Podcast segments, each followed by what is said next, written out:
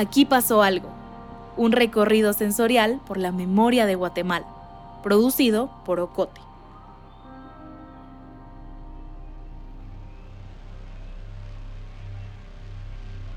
En medio de una intersección entre la diagonal 6 y 19 calle de la zona 10 de la ciudad de Guatemala, se ubica la estación policial 13-2.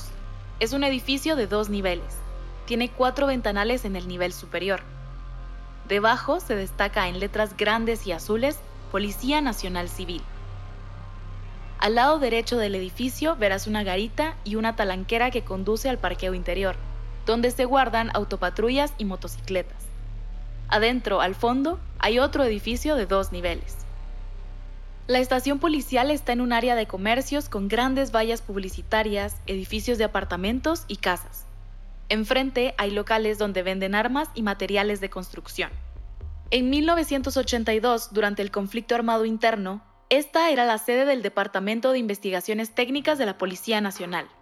La DIT fue una estructura contrainsurgente creada en el gobierno de facto del general José Efraín Ríos Montt. Funcionaba como una policía secreta, que se dedicaba a perseguir y a asesinar a opositores políticos. En ese entonces la policía estaba subordinada al ejército.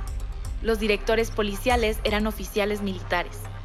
En 1997, después de la firma de la paz, el edificio de la DIT fue rebautizado con el nombre y los colores de la Policía Nacional Civil.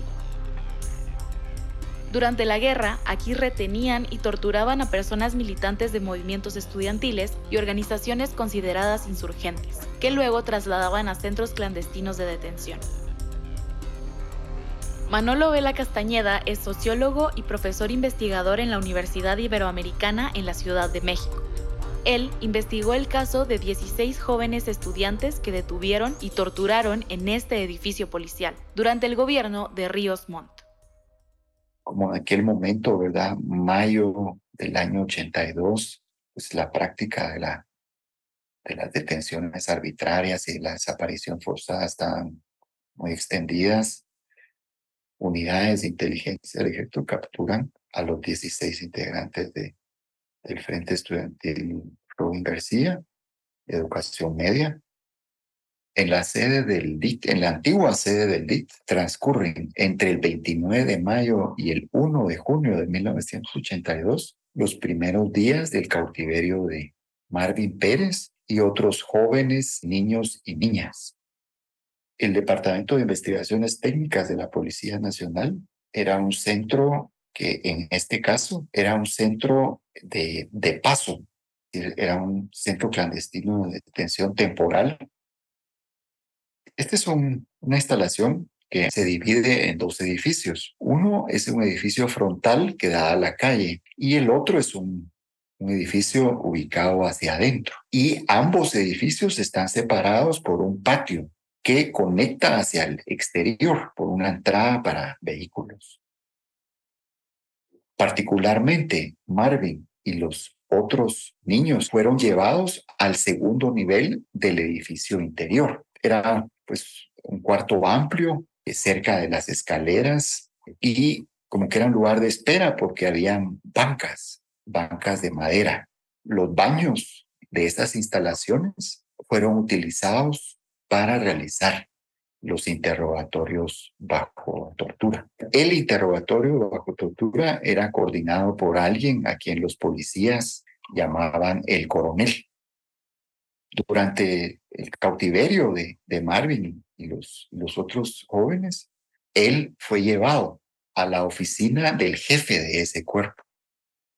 Y las palabras de, de este señor fueron patojos, no sean babosos, hablen, los vamos a soltar. El director del DIT en aquel momento era Osvaldo Yat Solán, la noche del 1 de junio de un escuadrón y eh, trasladan a los 16 jóvenes a otro centro clandestino de detención. Lo hemos llamado la casa de la lámpara de cristal, porque era pues uno de los elementos de ese ambiente, era una lámpara como de cristal cortado, ¿verdad? luego esté trasladados a este centro clandestino donde continúan los interrogatorios bajo tortura, el ejército toma la decisión de utilizarles para una operación de propaganda. El ejército había promulgado una ley de amnistía y entonces ellos pasan a ser eh, amnistiados y presentados públicamente como por su voluntad se habían acogido a la, a la amnistía. Eran para consolidar en la población la idea de que el ejército estaba eh, respetando la vida y con el propósito también de desmovilizar A, a, los integrantes, ¿verdad? los militantes de las organizaciones insurgentes.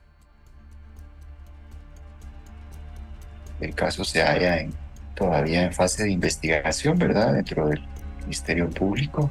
Pues ese es uno de los casos más terribles que uno puede encontrar, ¿verdad? Porque, pero se trataba de, de niños, ¿verdad? Niños que fueron en la jerga de los escuadrones eh, procesados, ¿verdad? Procesados en estos interrogatorios bajo tortura hasta la fecha, imagínense ustedes, en, esta instalación, en el BIT, pues hay una estación de policía, ¿verdad? Prácticamente como que nada hubiera pasado.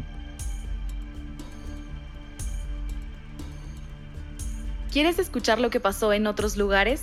Si estás haciendo un recorrido presencial, puedes ir hacia la Avenida Reforma y buscar el código QR, que encontrarás afuera del Ministerio de la Defensa. Ahí te hablaremos sobre cómo en este lugar, durante el conflicto armado interno, funcionaba un centro clandestino de detención conocido como el búnker. Si haces el recorrido digital, puedes escuchar las demás cápsulas en agenciaocote.com o en tu plataforma de audio favorita. También puedes explorar el mapa para ver otros lugares. Aquí pasó algo. Es una producción de Ocote.